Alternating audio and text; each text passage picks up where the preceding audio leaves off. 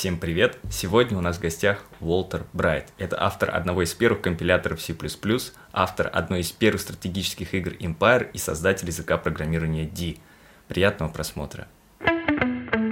Итак, э, как вы уже знаете, меня зовут Влад, я из Узбекистана, из Ташкента, мне 27 лет, я разработчик, и я буду очень рад, если вы ответите на некоторые мои вопросы и поделитесь своим опытом.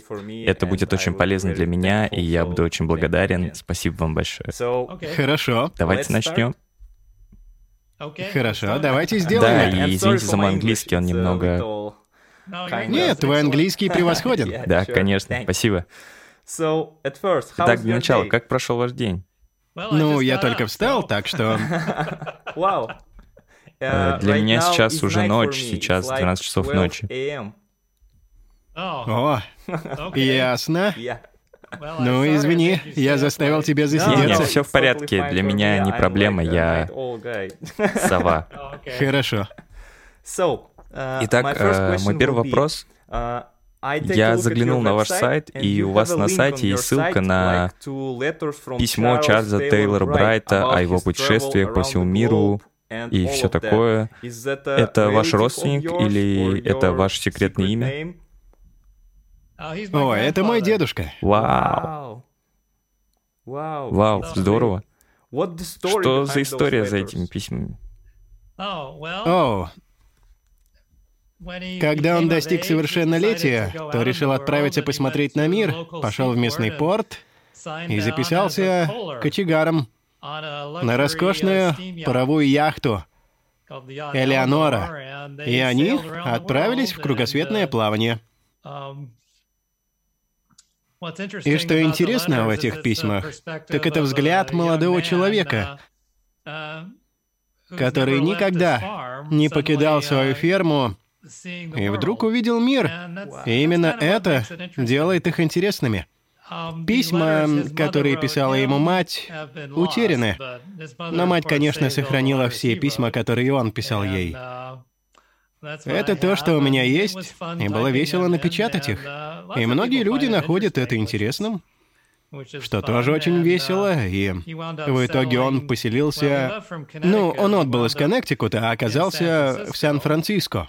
Uh, Он решил, что ему нравится Сан-Франциско, остался, и в конце концов переехал в Лонг-Бич, где семья Брайтов жила много десятилетий. Это звучит очень вдохновляюще, потому что uh, я, например, никогда не был в другой стране, но в следующем году я перееду работать в Чехию, так что да, это будет здорово. Я тоже попробую написать несколько писем. Это еще было в те времена, когда разные страны действительно отличались друг от друга. В наши дни вы можете пойти в Макдональдс везде. В Узбекистане нет Макдональдса, так что... Я был в Штутгарте, в Германии, несколько лет назад, и мои родственники взяли меня с собой в торговый центр. И вот я в торговом центре. И я не чувствую, что я в Германии. Там было точно так же, как в Штатах. Даже все вывески были на английском. Вы обязательно должны попробовать посетить Узбекистан. И что... Какой смысл ехать сюда? Давай лучше пойдем в какое-нибудь немецкое место, не в этот дурацкий торговый центр. Да, да, я полностью с вами согласен. Вы когда-нибудь были в Узбекистане? Нет, не был. Я даже не знаю, где он находится. Это как бы рядом с Россией, Афганистаном, Казахстаном. Хорошо, на какой стороне Афганистана он находится? Сверху от Афганистана, да. На северной стороне? Да. Хорошо. Хорошо, я знаю, где это. Вы часто путешествуете? Нет. Я настоящий домосед. Пару раз ездил в Европу, у нас там конференции. Ездил на конференцию в Австралию. Работал в Японии несколько недель, так что... Ну, Um, Я, знаешь ли, не так уж много путешествовал. Да, вам нравится сидеть дома. Ну, я всегда был домоседом. Люди говорят, что хотят выйти на пенсию и путешествовать, а когда я путешествую, мне становится скучно, и я хочу вернуться домой и вернуться к работе. Отлично. Я не могу долго сидеть и просто смотреть вокруг себя. Я должен делать что-то, а не смотреть. Над чем? Над чем вы работаете прямо сейчас? Сейчас я работаю над тем, чтобы декомпилятор мог импортировать код на языке C напрямую, а не через транслятор. Так что это называется импорт C, и я встраиваю компилятор C в компилятор D. Вау, здорово. Да, это необычный подход. Знаешь, в большинстве языков, когда они хотят взаимодействовать с C, приходится писать собственные интерфейсы к нему. И переводить код интерфейса C на D или на любой другой язык, который вы используете. Мы делали это в течение долгого времени. Это просто неудобно. Это большой барьер, особенно когда наши заголовочные файлы на языке C имеют длину в 10 тысяч строк. И это просто настоящая головная боль. Поэтому я подумал, что способ решить эту проблему — просто представить необработанный код на C компилятору D, и он мог бы прочитать его и выбрать из него интерфейсы. Так я и поступил. Звучит, звучит здорово. И сейчас он доступен в виде прототипа. Вау, отлично.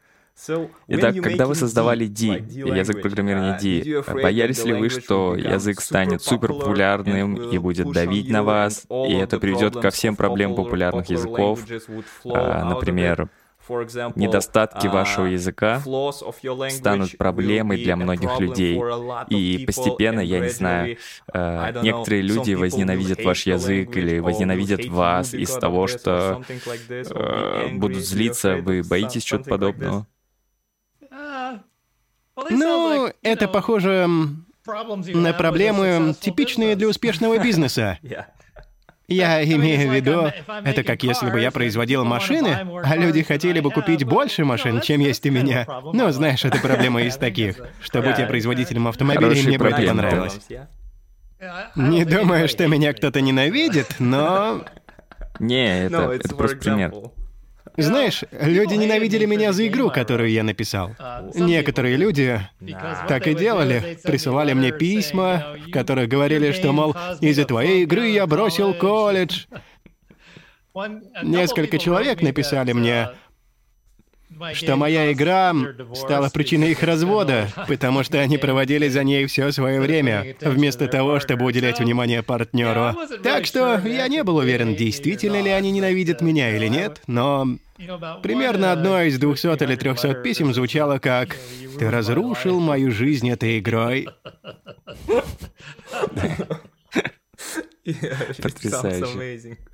Итак, э, что касается вашей игры, вы говорите об Империи? Империя, конечно. Вау. Эта игра стала культовой. И я могу сказать, что вы проложили путь для целого жанра. А почему вы не продолжили делать игры? О, это действительно хороший вопрос. Потому что я старался сделать империю быстрой, а нужно помнить, машины в 70-х и 80-х годах были очень медленными по сравнению с сегодняшним днем. И поэтому я потратил много времени, пытаясь заставить ее работать быстрее. И я стал смотреть на код, генерируемый компилятором, и он был ужасен. И я начал думать, что смогу сделать лучше. И меня все больше и больше интересовал аспект компилятора. И что ж, много зарабатывать на компиляторах не удавалось. Но это принесло мне большое удовлетворение. Это стало для меня началом хорошей карьеры. И мне это очень нравится. И да, мне больше нравится быть человеком, который пишет профессиональные инструменты для профессионалов, чем игры. Хотя мне нравятся игры. И мне очень нравится писать «Империю». И мне всегда приходится останавливать себя, чтобы не вернуться к работе над ней. Потому что мне нужно работать над компилятором, а не постоянно улучшать игру. Что вы думаете о разработке игр? Это больше похоже на инженерию или на искусство? Разработка игр в наши дни стала довольно продвинутой. Знаешь, в 70-е годы верхом индустрии были посадка на Луну или Star Trek. Это были те времена, когда вы могли просто набрать код, напечатанный в журнальной статье, и запустить игру. И эти времена давно прошли. Я думаю, как показал Джон Кармак, автор Дума, создание хорошей игры требует больших математических познаний. Нужно сделать 3D-графику, а потом еще и физический движок, поэтому... Я бы сказал, что если вы не очень сильны в математике, то заниматься разработкой игр, вероятно, не лучшая идея. Да, да, знаменитая функция квадратного корня в исходном коде Дума. То есть, да, даже я это знаю. И ты знаешь эту историю, очевидно, и... Да, если вы не в своей тарелке, при работе с математикой и системами координат, матрицами и матанализом и всем прочим, возможно, современные игры не для вас. Видите ли, как художник я не удался. Первоначальные версии Империи были текстовыми, потому что у меня не было графических терминалов. Но я создал версию для Windows, и для этого мне понадобилась графика.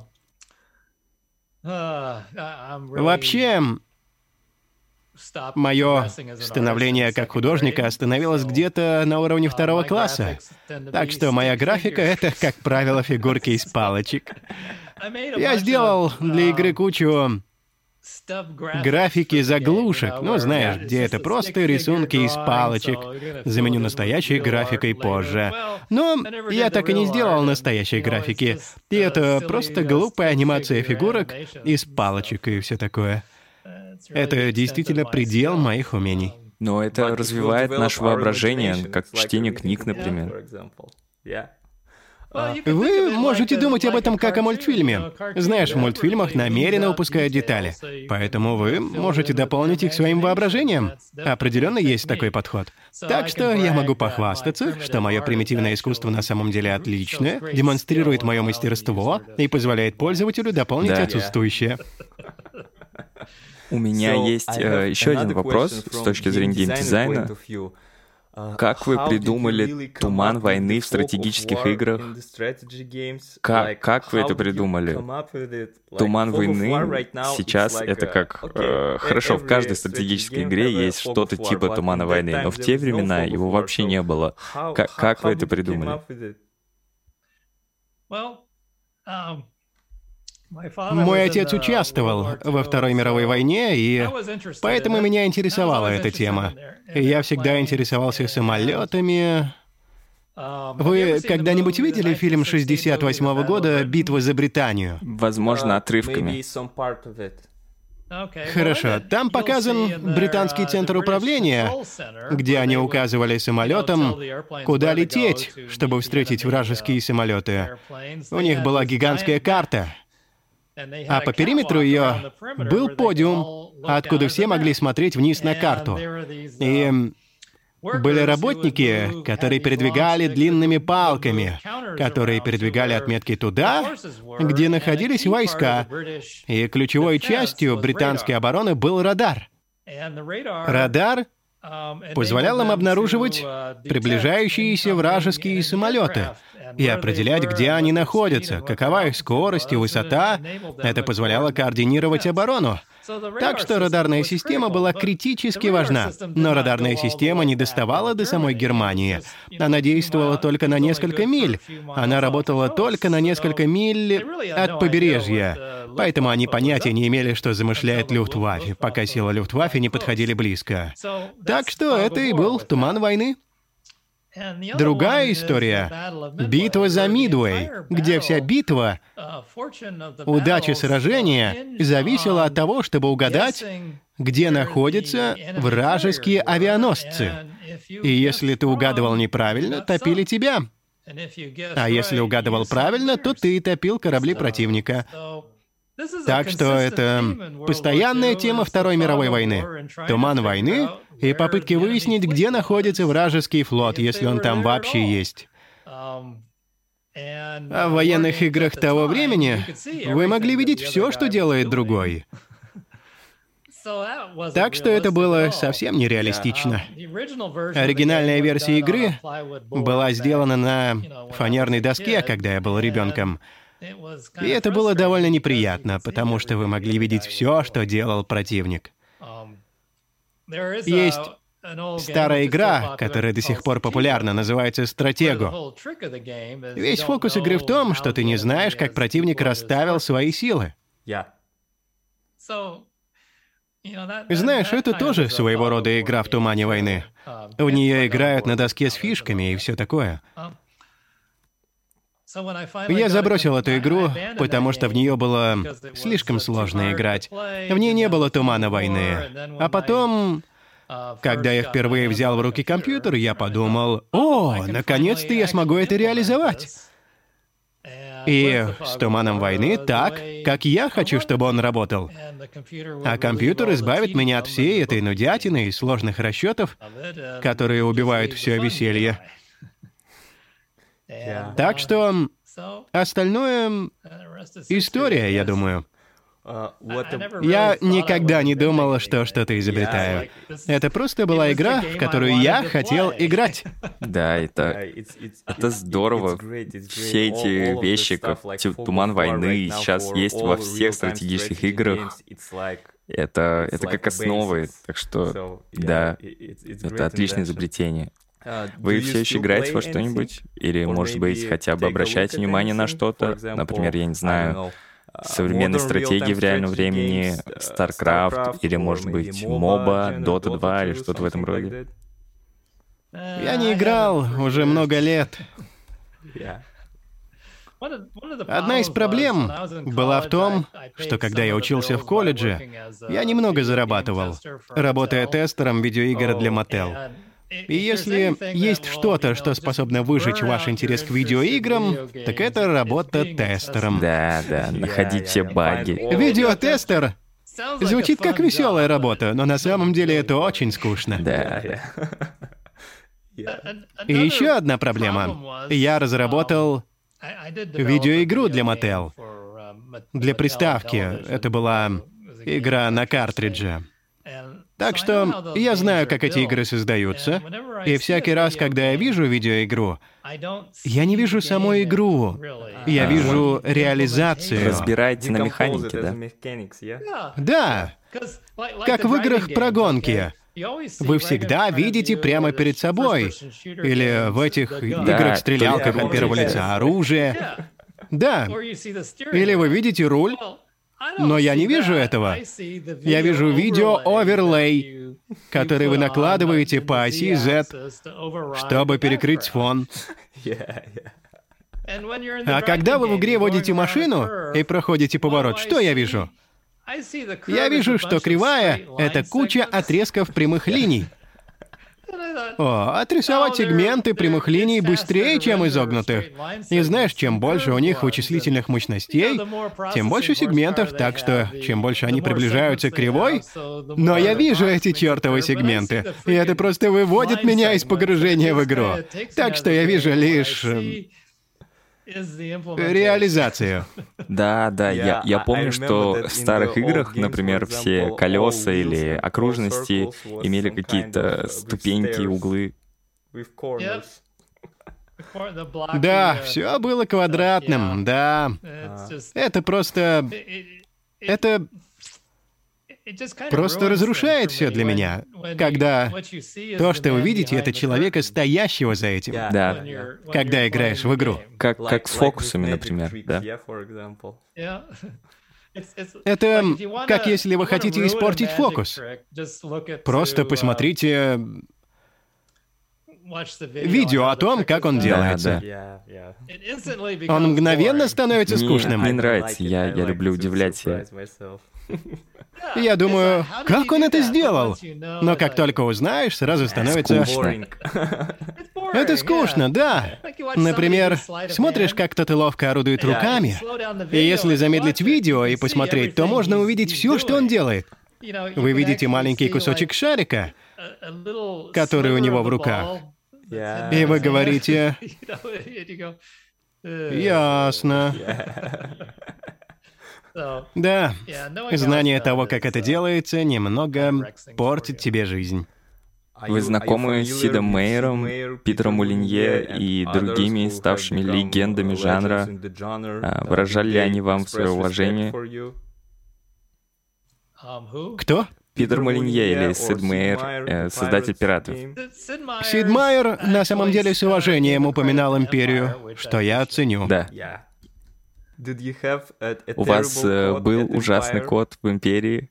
Я имею в виду исходный код. Империи. Там был ужасный код? О, да! Это первая, знаешь ли, нетривиальная программа, которую я написал. И я понятия не имел, как писать программы. И я помню, как однажды мой друг посмотрел наш код и сказал, «Что ты делаешь с этим кодом?» Я ответил, что вот эта функция, но вот что я с ней делаю, а он говорит, почему бы тебе не использовать таблицу поиска? Я спросил, а что такое таблица поиска? Он показал мне, и я понял, что это круто. Я начал использовать таблицы поиска. Так что... Да, все плохие идеи программирования вы сможете найти в исходном коде ранней империи. Да, но это все равно Я не знал, отличная что игра делаю. и отличный опыт, так что спасибо вам за создание этого жанра в целом. Да, мне очень нравятся, например, стратегические игры в реальном времени, потому что, например, мне очень нравится StarCraft и все такое, так что спасибо вам. Хорошо, я рад, что вам они нравятся. Это хорошо. Вернемся к языку, к языкам программирования. Uh, Довольны ли вы нишевым характером языка программирования D? Конечно, нет. Вы хотите, чтобы это был э, звездный язык программирования, да? Не, не инди. Да. Хорошо. Я хочу сделать его мейнстримовым языком программирования. Хорошо. Абсолютно. Я надеюсь, что, возможно, наш подкаст поможет российским разработчикам перейти на язык D или попробовать его, так что спасибо. Это было бы здорово. И одна из вещей, которые мы пишем, я пишу импорт в C. Это для снижения барьера для да? новичков. Отлично, отлично. Итак, мы приложим ссылку, я думаю. Спасибо. Но у меня есть еще один вопрос. В разработке языка программирования больше творчества или механически глубоких расчетов? То есть, как вы приходите к каким-то решениям при разработке uh, языка программирования? Это более творческая работа uh, или похоже на глубокий расчет?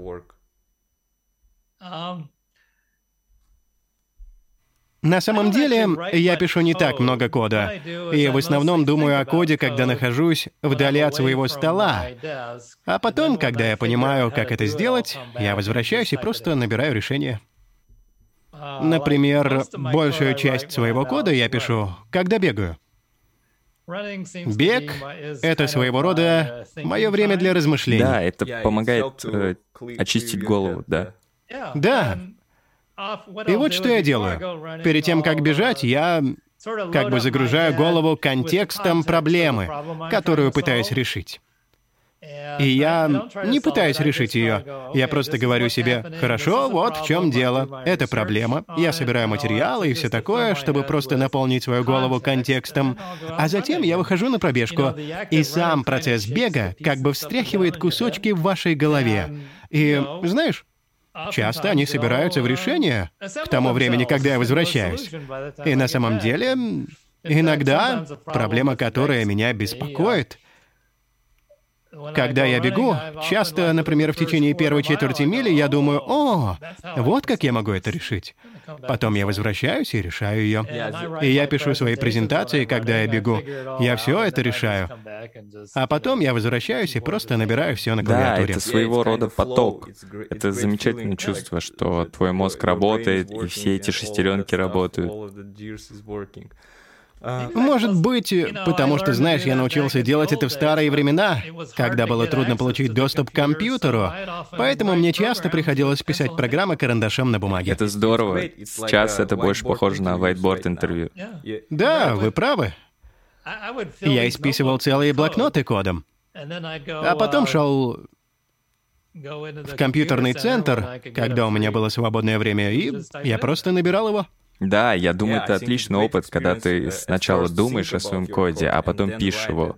Это лучше, чем работать в стиле кодировщика обезьянки, пишущий код, бам-бам-бам-бам-бам и все такое. Да. Это не работает для меня. Просто сидеть с пустым экраном и просто писать код. Знаешь, для меня это не работает. Не мой стиль. Да, это будет работать только для HTML, например.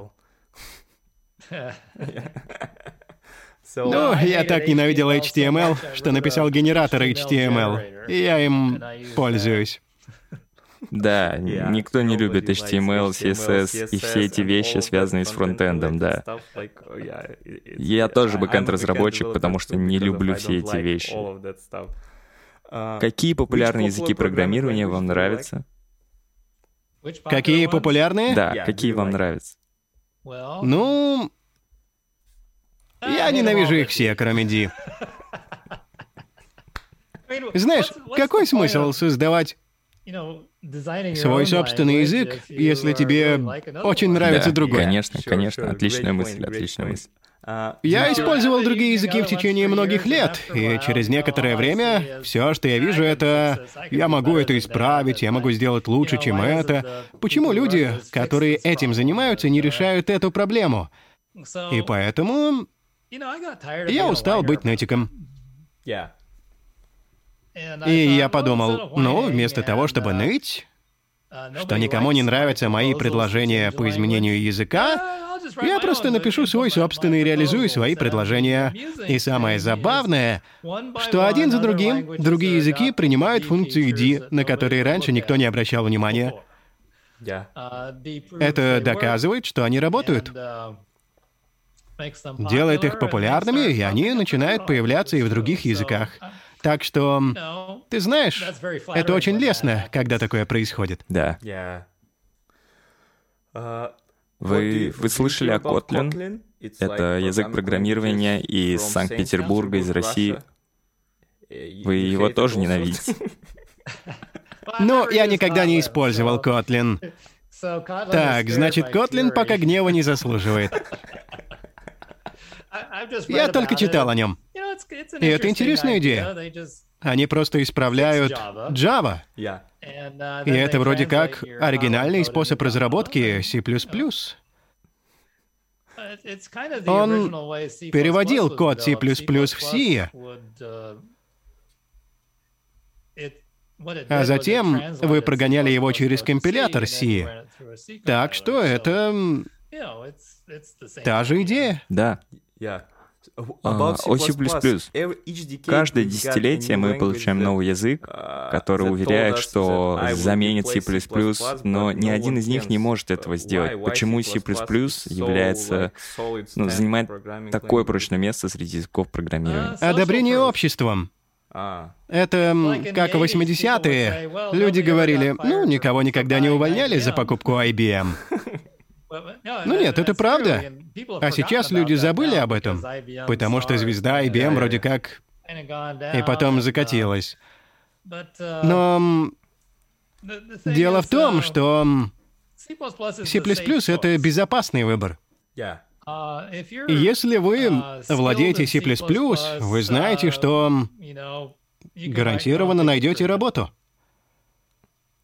И так как много других искушенных людей используют C++, вы знаете, вас никогда не будут критиковать, и ваша карьера не будет испорчена, потому что вы знаете C++. Это всегда будет преимуществом. Так что это безопасный выбор. Дим привлекает людей нестандартных, более авантюрных, готовых пробовать разные вещи, и некоторые работодатели заметили это, и они постоянно ищут в сообществе D людей для работы в своей компании, потому что они считают, что им нравятся такие программисты, которых привлекает D. Вау, здорово. На самом деле, Многие люди, благодаря своему вкладу в D, получили очень хорошую, оплачиваемую работу, которую они никогда бы не получили, потому что у них не было традиционных выигрышных пунктов в резюме. Но они доказали, что пишут на D, что они готовы учиться новому, пробовать новое, быть инновационными и все такое. И поэтому я действительно горжусь, горжусь этим. Это те рабочие места, которые эти люди могут получить. Они способны продвинуться вперед благодаря этому знанию, вместо того, чтобы быть позади всех на собеседованиях и все такое. Отлично, но потом их заставлять писать на JavaScript с HTML, да? О да, тут я бессилен. Я не могу спасти их от той работы, которую они выбирают, но... Да, да, это, это шутка. Uh, Но они...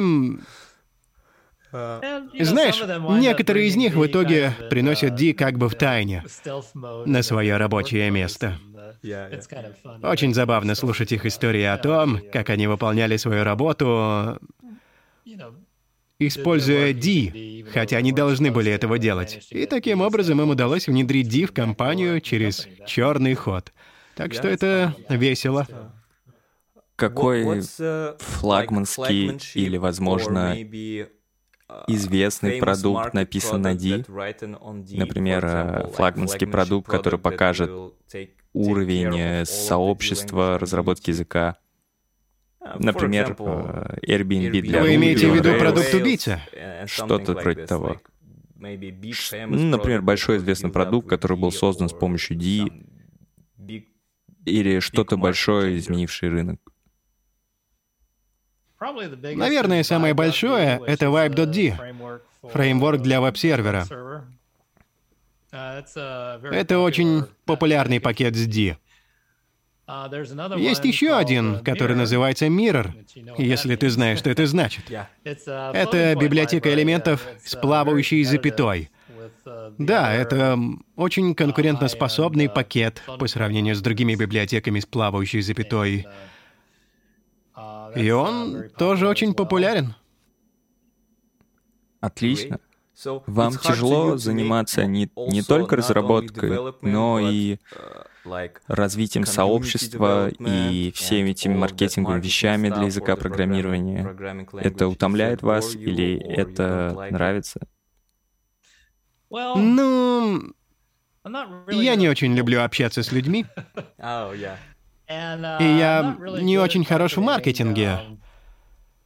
То есть я пытаюсь, и маркетинг, это, знаешь ли, весело, но я не так уж хорош в этом.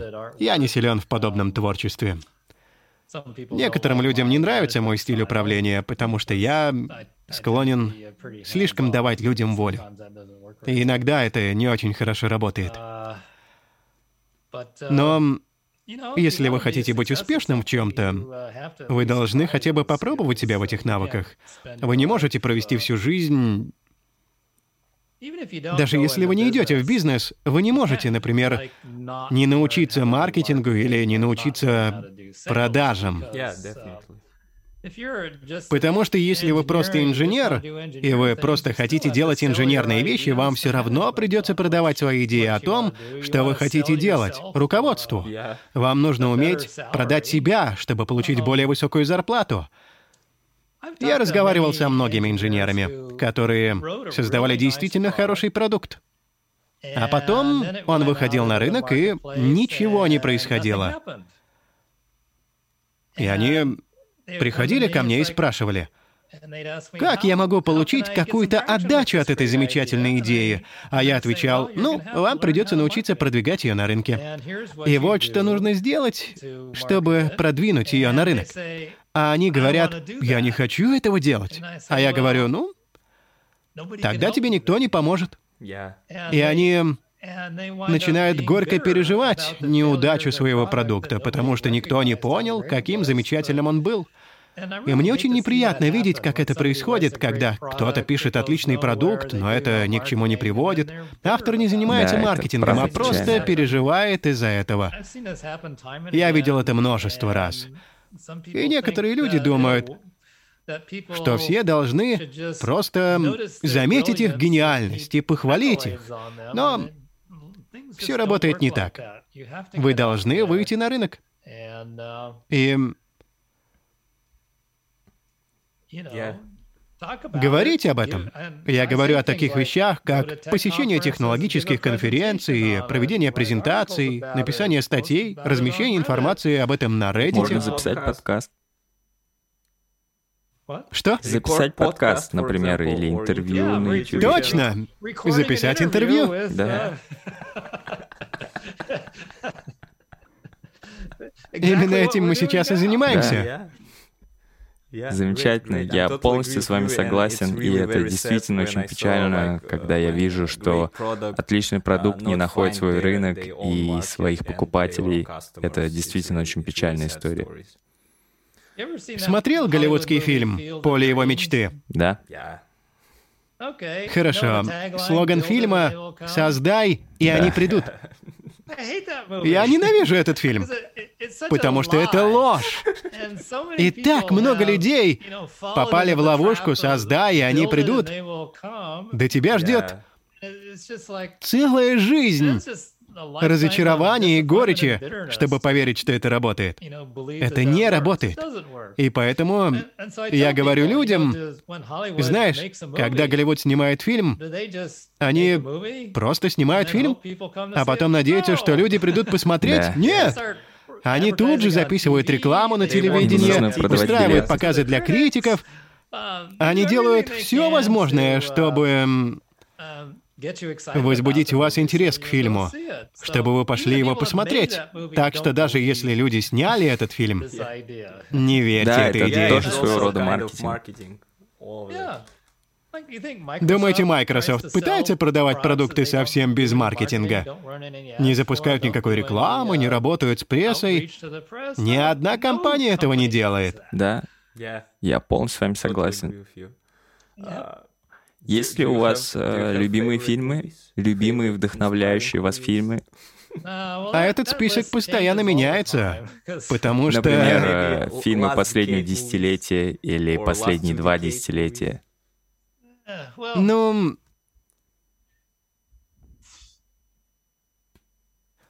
Мне нравится 2001, но знаешь, он мне надоел. Я смотрел его слишком да, много да. раз. Кубрик. Мне нравится фильм сюжетом, например, «Детонатор». «Детонатор» — это малобюджетный фильм о путешествии во времени, но он очень умный и очень интересный. Запутанный сюжет, да? Да, очень трудно понять, что происходит. И он очень умный, как мне показалось.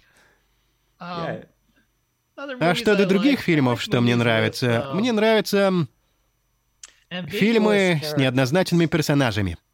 Например, где нет хороших и плохих парней, где люди просто пытаются сделать все, что в их силах, и в итоге возникают конфликты, драмы и все такое. Пара сериалов тому пример. «Во все тяжкие». «Во все тяжкие». Уолтер Уайт. Да, Уолтер Брайт, Уолтер Уайт. Я вижу здесь некоторые параллели. Уолтер Уайт там говорит «Мой бизнес — империя». И я подумал, боже мой! Они снимали мою жизнь. Я, я бы мог быть вашим э, Джесси Пинкманом. Типа, как дела, йоу? Да, можешь. Мне нравится, что он неоднозначный. Да. Морально неоднозначный персонаж. Это, это здорово. Вы знаете, что он делает плохие вещи, но по правильным причинам. И поэтому вы остаетесь вопросом, действительно ли он плохой, или он просто пытается выжить.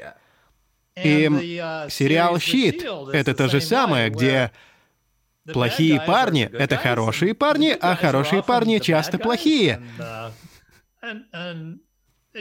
И это кажется мне гораздо более реальным, чем фильмы о супергероях, где у вас хороший парень, который делает все правильно.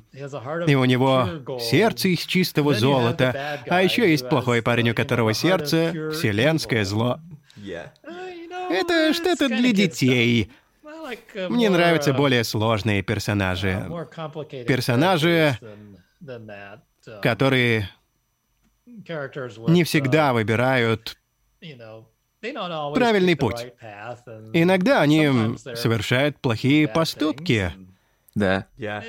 И это делает их более интересными. Двойственность личности в, во все тяжкие — отличный пример, и это отличный сериал. Мне, мне он очень нравится, например, «Скажи мое имя» или «Я тот, кто стучит в эту дверь». Все эти вещи я, я, я реально люблю. Да, мне очень это нравится. Мой бизнес — империя. Так что, я думаю, да.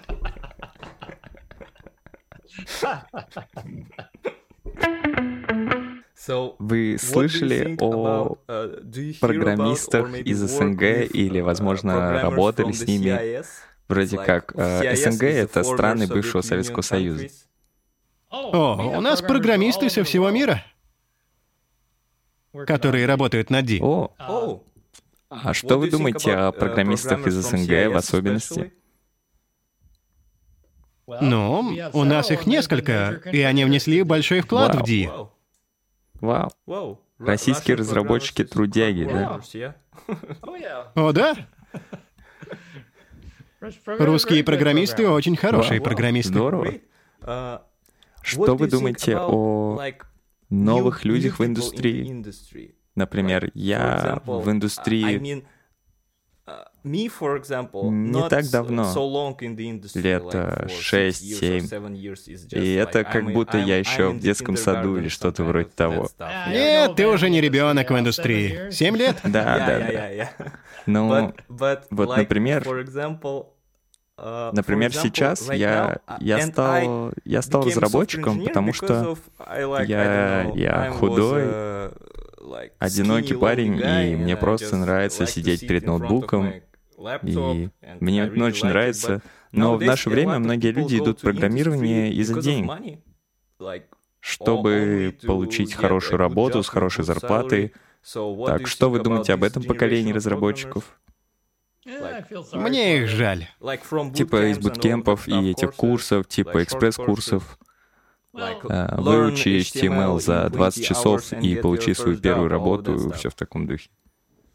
Ну, людей, которые делают это просто как работу и не получают от этого удовольствия, мне даже жаль.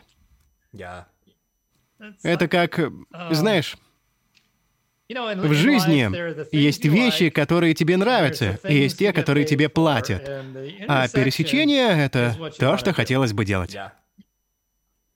Хорошо. Вы работаете 8-10 часов в день на своей работе. И это действительно должно быть что-то, что вам нравится делать, или нужно найти способ делать это с удовольствием. Когда я работаю над D, я в основном работаю над ним бесплатно. Потому что это весело, мне нравится это делать. И мне нравится делать то, что, как все говорят, у меня не получится. Мне нравится оказывать влияние, и мне действительно нравится, когда люди получают хорошую работу благодаря работе над D. Мне нравится, когда они рассказывают мне, как язык D позволил им обойти конкурентов и заработать много денег. И я просто наслаждаюсь этим. И мне также нравится мне нравится работать над мельчайшими деталями. Многие люди говорят, это очень скучно, работать над деталями. Я люблю масштабную работу. Нет-нет, мне нравится нырять в грязь и пытаться написать идеальный маленький кусочек кода. И я постоянно рефакторю компилятор, потому что я смотрю на него и думаю, о, это просто я могу сделать так, чтобы это выглядело лучше, или работало лучше, или просто было приятнее. Это доставляет мне огромное удовольствие. И если бы мне это не нравилось, я бы ни за что не стал этим заниматься. Что вы думаете о том, что современная индустрия разработки становится все менее инженерной работой и больше похожа на э, разработку фич. Типа, мне не нужно знать основы информатики и все такое. Вам просто нужно реализовывать фичи. И, я не знаю, может быть, какой-то знать модный фреймворк и все такое. А инженерного в профессии все меньше и меньше. Ну, на днях я вроде как сформулировал это так. Uh, я говорил об этом в интернете, или, знаешь, общался на форуме, я сказал, что в автомобильной промышленности есть инженеры, а есть механики. Механики заказывают детали по каталогу и устанавливают их, следуя инструкциям. Ясно? А что касается инженеров, они разрабатывают эти детали и пишут инструкции. Так что в программировании, если вы пишете библиотеку, пишете руководство и все такое, что ж, вы инженер-программист. Но если вы просто берете детали из каталога и вызываете API, ну, просто составляете список вызовов API, это уже больше похоже да, на работу и механика. в этой работе меньше ценности. Может быть, в будущем, например, нейронная сеть сможет заменить тебя или что-то в этом роде. Сгенерированный код сможет заменить. Как мы уже обсуждали, о функции квадратного корня Дума. Ну, ты математик, если можешь написать функцию квадратного корня, но, знаешь, ты просто программист, если ты просто вызываешь функцию квадратного корня из библиотеки. Да, да, я понимаю. Нет никакого реального опыта в том, чтобы просто вызывать кучу API. Возможно, я навлекаю на себя неприятности, говоря это. Не-не, я, я думаю, это абсолютно нормально. Кто-то сказал мне, зачем мне учить математику, чтобы стать программистом? А я ответил, ну, если ты не знаешь математики, ты не сможешь написать огромное количество программ. Да. Да, вы не сможете написать пакет с плавающей запятой. Вы не сможете сделать 3D-графику, не сможете написать физический движок. Нет линейной алгебры, вы не можете написать код нейронной сети. Конечно, вы можете купить пакет для нейронных сетей и использовать его, но вы не можете реализовать нейронную сеть. Вы не можете заниматься статистикой. Да, я бы очень остерегался использовать статистический пакет без понимания математики, лежащей в его основе. То же самое, например, с алгоритмами. Да, как, например, приложение Shazam. Да, да, это приложение для распознавания музыки. Точно. Как только я его увидел, я подумал, о, они, наверное, используют преображение Фурье для этого. И примерно через год парень, его автор, написал статью о том, как он это реализовал, и вот оно, преобразование Фурье. Понимаешь, если бы я не изучал математику в колледже, я бы не только не знал, как использовать преобразование Фурье и для чего оно нужно. Я бы просто никогда не услышал о преобразовании да, Фурье. Да, да, и все эти современные нейронные сети, и все это пришло из перцептрона Розенблата, и все из нашего прошлого. Да. Так что, если бы я попытался реализовать приложение типа Shazam, я бы, вероятно, придумал какое-нибудь халтурное, наполовину сломанное решение, которое бы не работало. Потому что я понятия не имел, что математический инструмент для этого существует. Мне просто нужно было, понимаешь, реализовать математический инструмент. Так что... Изобрести преобразование Фурье, да? И дать ему свое имя. На самом деле я не помню, как работает преобразование да, Фурье. но вы знаете идею в целом, вы знакомы с ней. Но раньше я знал. Знаешь, я получил пятерку на экзамене по этой теме. Я помню это. И я также. Я заметил эту формулу, знаю, что она есть. Все, что мне нужно сделать, это найти это преобразование. Да, вот так оно и работает. И применить его.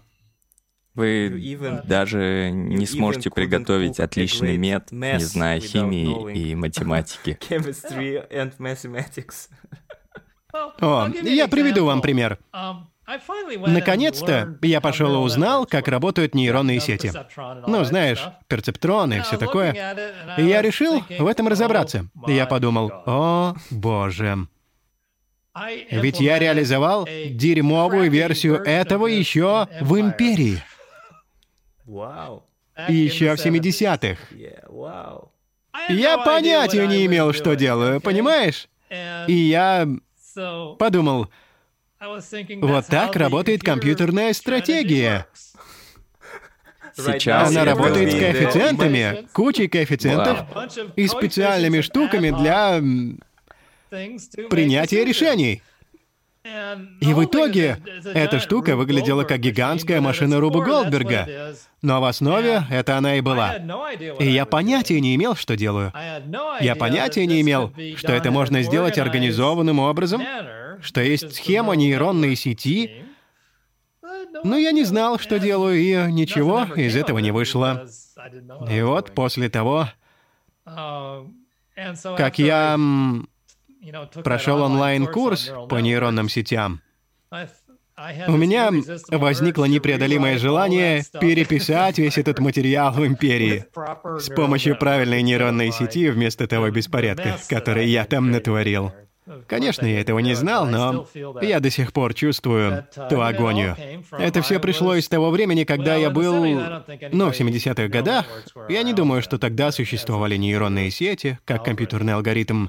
Но в наши дни если бы я не знал, как работают нейронные сети, для чего они нужны, мне бы никогда не пришло в голову использовать их для реализации ИИ в империи. А если бы я знал об этих вещах, я мог бы сделать это намного масштабнее, написать намного более эффективную компьютерную стратегию намного быстрее. Вместо этой ситуативной версии, неорганизованной версии, потому что я не знал, что делаю. Но это была ваша собственная вещь. Это, это, это да, душу. я думал, что смогу заставить это работать. Да, подставьте сюда эти коэффициенты. И если они суммируются до определенного значения, то принимает такое-то или такое-то решение. Может быть... Я целыми часами настраивал эти коэффициенты, пытаясь заставить их работать лучше. Может быть, вам стоит попробовать подумать об издании ремастера Империи и заработать кучу денег. Это было бы здорово. Я часто думал, что никогда не реализую это, создавая интерфейс бота для Империи чтобы люди могли создавать своих собственных ботов с искусственным интеллектом для игры. И тогда у вас была бы битва ботов и империя. Да, в браузере в реальном времени, да, это будет здорово. Да, в браузере. Вы могли бы видеть, как он играет. И можно проводить конкурсы, где люди выставляют ботов, и они сражаются друг с другом. И это было бы здорово. Вау, звучит круто. Может быть, стоит попробовать сделать это. О, перестань меня искушать. Я буду вашим Джесси Пинкманом. Йоу.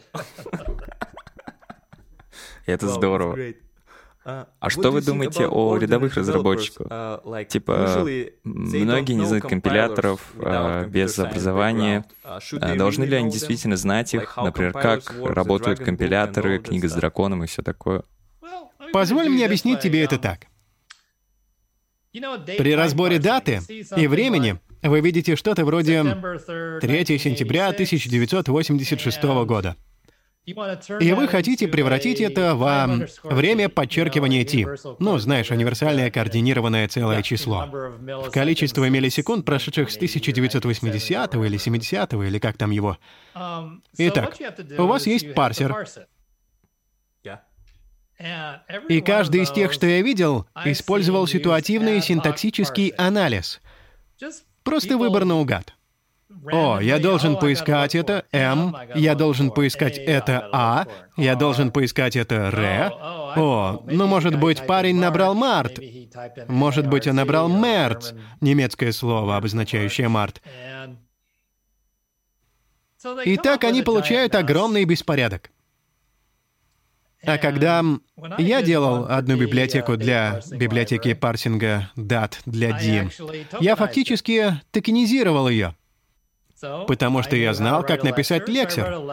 Поэтому я написал лексер, который распознает месяцы, лексер, который распознает дни, лексер, ну, знаешь, токены для лет и тому подобное. А затем я придумал различные грамматики, и это отлично работало.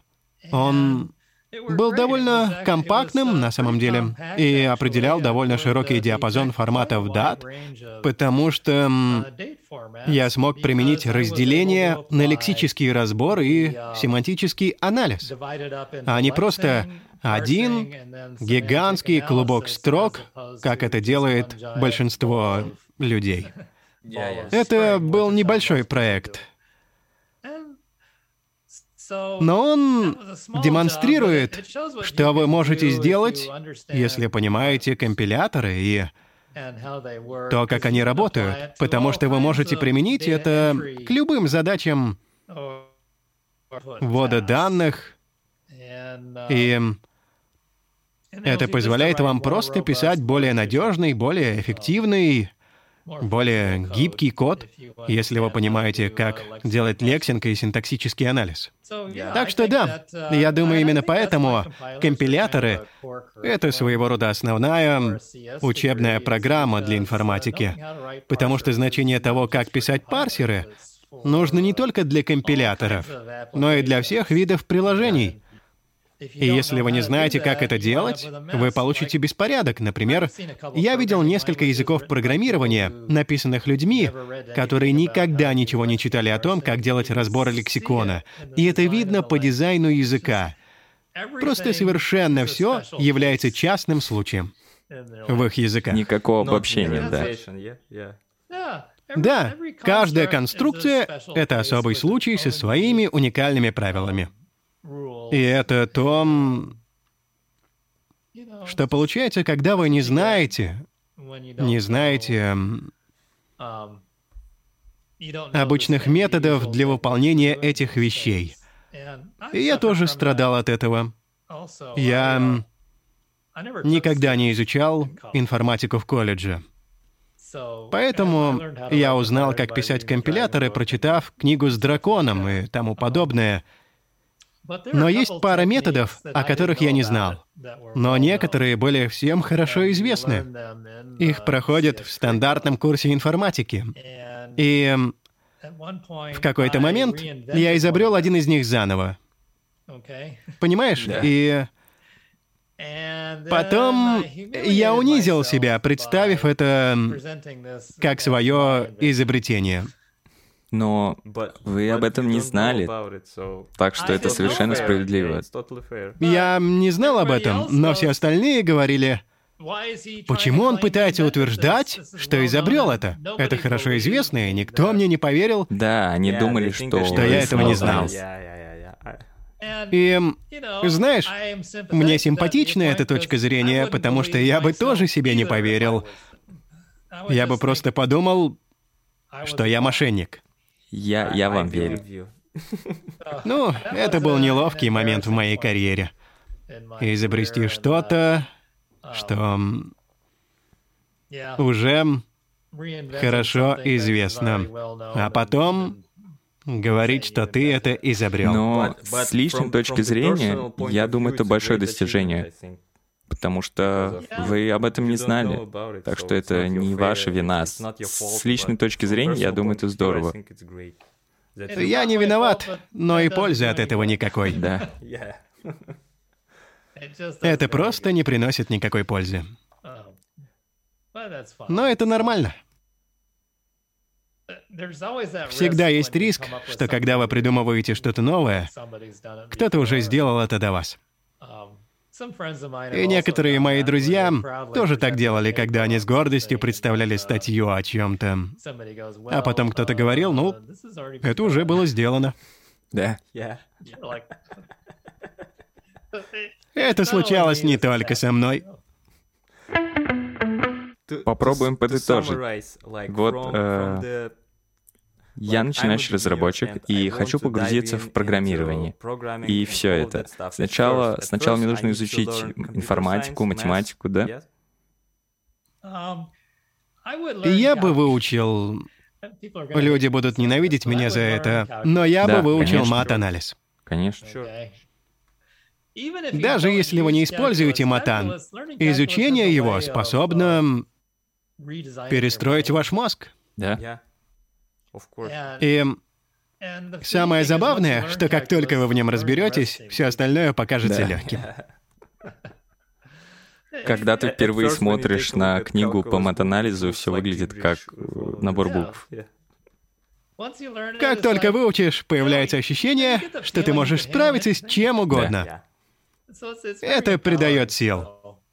Так что да, я бы рекомендовал Хорошо. Матан. Учите математику, учите матанализ, после этого учите математику вообще в целом. А после этого выучите язык программирования D? Нет, машинный код. Да, машинный код. Я работал со многими профессионалами, и вот они сталкиваются с проблемой в программе. И они не могут ее решить. Они приходят ко мне, и я говорю, «О, вот в чем дело». Или я говорю, «О, почему бы вам просто не дизассемблить ее и не посмотреть на машинный код, и вы увидите, где что-то идет не так». И они просто «Как? О боже, машинный код!» И дым начинает идти у них из ушей. Я не знаю машинного кода, я не могу с этим справиться. И в итоге вы получаете недостатки в программе потому что они пишут свой код, обходя эти темные области. Это как если бы лазер попал вам в глаз и выжег там нейроны, так что у вас появилось темное пятно. Ваш мозг как бы видит вокруг него и как бы заполняет то, чего не хватает в этой дыре. Вот что происходит, когда вы не знаете машинного кода и программирования. У вас появляются проблемы, и вы даже не осознаете, что эти проблемы существуют. Но это ухудшает ваше программирование. И, как я говорю, вы можете быть сильным бета-программистом, если вы не знаете ассемблера. Но если вы хотите перейти к альфа-программированию, вы должны знать ассемблер, потому что вы не понимаете, как работает ваш код. Если вы не знаете ассемблер, вы не сможете отладить некоторые виды проблем. И вы избежите этой проблемы, в которую попал мой друг из-за незнания ассемблера. Он решил, что придумает более быстрый способ обработки строк. Так? И он провел сравнительный анализ, и скорость действительно возросла. И он написал статью о том, как изобрел более быстрый способ обработки строк. После публикации статьи он с гордостью показывает ее мне. Я смотрю на нее и думаю, что-то здесь не так. И я разобрал его код с оптимизацией, и без нее, и без оптимизации в нем было две инструкции деления. Понятно? С оптимизацией он перестроил код так, что компилятор понял, что ему нужно выполнить только одно деление. Причина, по которой у него было две инструкции деления, заключается в том, что он хотел получить остаток и модуль. Его оптимизация на самом деле оказалась такой, что компилятор понял, что он может получить остаток и модуль из да, одной операции деления. компилятора, не его оптимизация. Это была оптимизация компилятора, которую он запустил. Она не имела никакого отношения к методике, которую он да, открыл. Это, это, это не связано со сложностью по времени. Это все потому, что компилятор работал по другому паттерну. И поэтому оптимизатор с другим шаблоном смог подобрать... Ему нужно было выполнить деление только один раз, чтобы получить и остаток, и модуль. Мне было очень неприятно да. говорить ему об этом. Например, на разных машинах он мог получить разные результаты с разными компиляторами, да? Да, и становится действительно сложно определить, например, когда пытаетесь понять, это ошибка в моем коде или ошибка в компиляторе?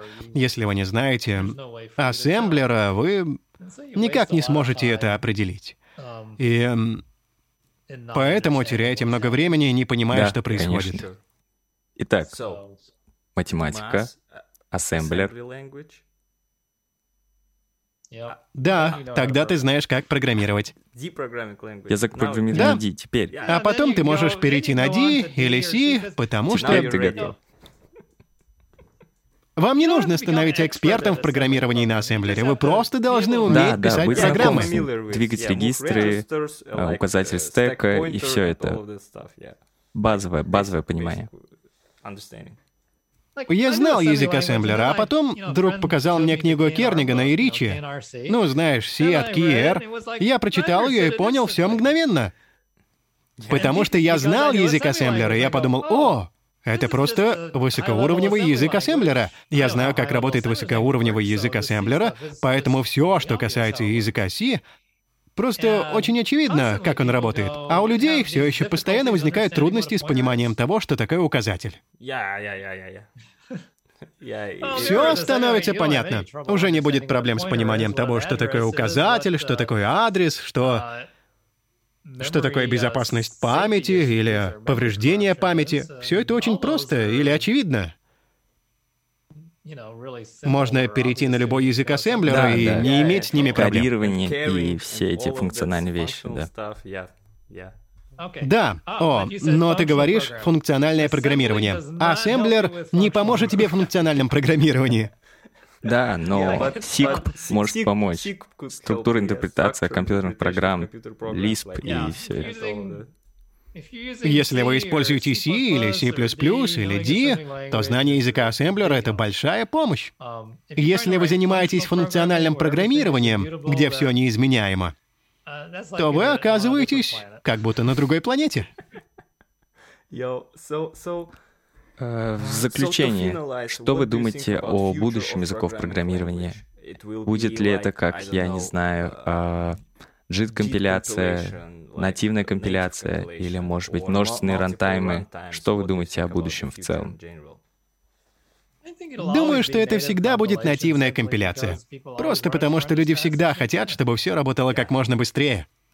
Это так же просто. Программы на C, D, C++ могут выполняться в 10 раз быстрее, чем программа на Python. Да, конечно. Да, Python — это очень популярный язык программирования. Но если вам нужна производительность, то вам придется, знаете ли, отложить Python в сторону и использовать нативный язык программирования. Мне было очень приятно. Спасибо вам за ваше время. Я понимаю, что ваше время очень ценно, так что спасибо, спасибо. Я пришлю вам ссылку с вашим русским голосом. Мы продублируем это интервью. О, вы озвучите его на русском? Я слышал об этих дипфейках. Вы сможете сделать так, чтобы я сам говорил по-русски. Спасибо, спасибо. Хорошо. Мы могли бы завершить его какой-нибудь пасхалкой. Пасхалкой из «Во все тяжкие». Хорошо. Да, можно просто взять клип «Мой бизнес империя». Я думаю, он есть на Ютубе. Спасибо, Уолтер, спасибо. Хорошего дня. Было очень приятно. До свидания. До свидания.